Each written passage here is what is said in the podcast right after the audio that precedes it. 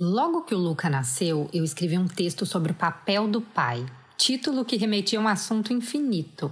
Eu jamais teria audácia de definir em um texto, uma vez que ser pai não se define em palavras.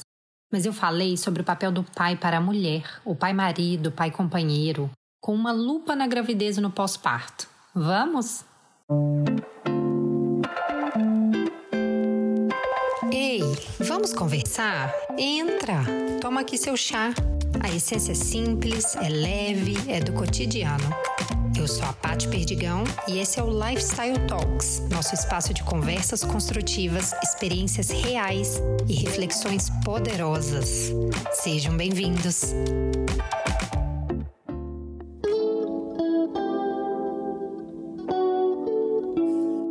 Eu sei que a maioria dos homens não leria um texto com um título desses, mesmo que sua mulher mandasse o link e ainda reforçasse: Amor, veja o texto que eu te enviei.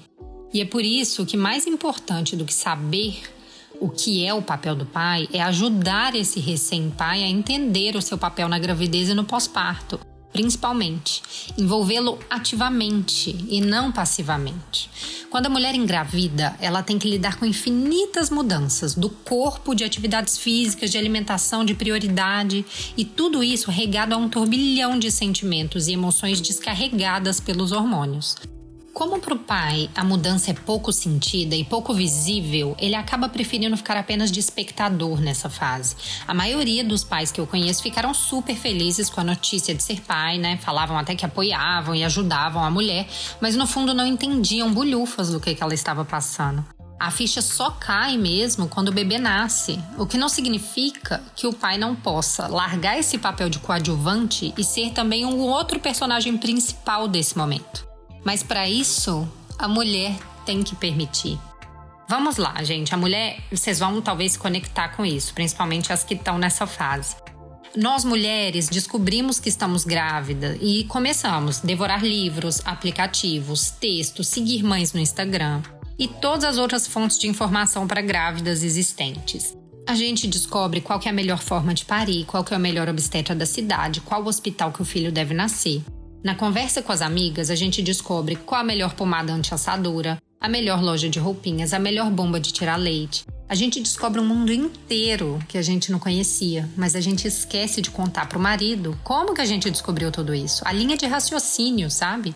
Aliás, a gente até conta, mas com as conclusões já tomadas. É muito comum as mulheres dominarem o mundo da maternidade, saberem inclusive o tanto que é importante o pai nesse momento mas esquecer de envolvê-los ativamente nisso.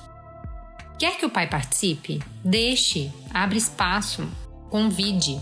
O homem tem que se sentir útil, mais do que isso, ele tem que ser realmente útil. E para isso ele precisa entender todo esse novo universo que a mulher está descobrindo. Só assim ele vai se sentir seguro o suficiente para na gravidez aconselhar e apoiar e no pós-parto agir. Mas eu ainda ouso dizer que para o pai poder participar de verdade, a peça-chave é a própria mulher. Ao invés de só comunicar essas decisões do parto, da amamentação, do método de criar o bebê, ou qual forma, ou qual linha de educação, ela escolher colocar na mesa e compartilhar. E quando a gente coloca na mesa e compartilha, a gente tem que escutar o outro lado, ouvir mesmo, parar para pensar e continuar envolvendo, mesmo que a primeira opinião que ele tenha dado não tenha necessariamente agradado. Sei que quando chega o bebê, a vontade que a gente tem é de seguir um instinto, aquele sexto sentido feminino. Mesmo não sabendo, a gente sabe amamentar. Mesmo nunca tendo trocado fralda, a gente sabe trocar. Mesmo não sabendo dar banho, a gente sabe dar.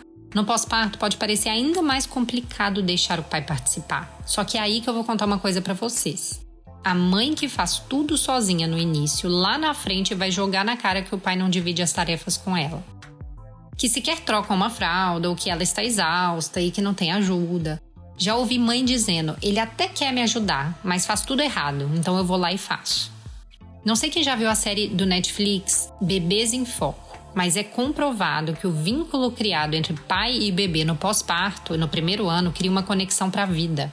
Já na maternidade, o ideal é que o pai aprenda junto com a mãe, para errar junto, logo no início que troque a fralda, que acalente o choro da madrugada, que dê um banho, que divida as responsabilidades, os turnos da madrugada e que sinta na pele Na verdade, no coração, na pele é impossível, tudo aquilo que a mãe está sentindo ao amamentar. Aqui em casa, por exemplo, o banho era responsabilidade do Marcelo.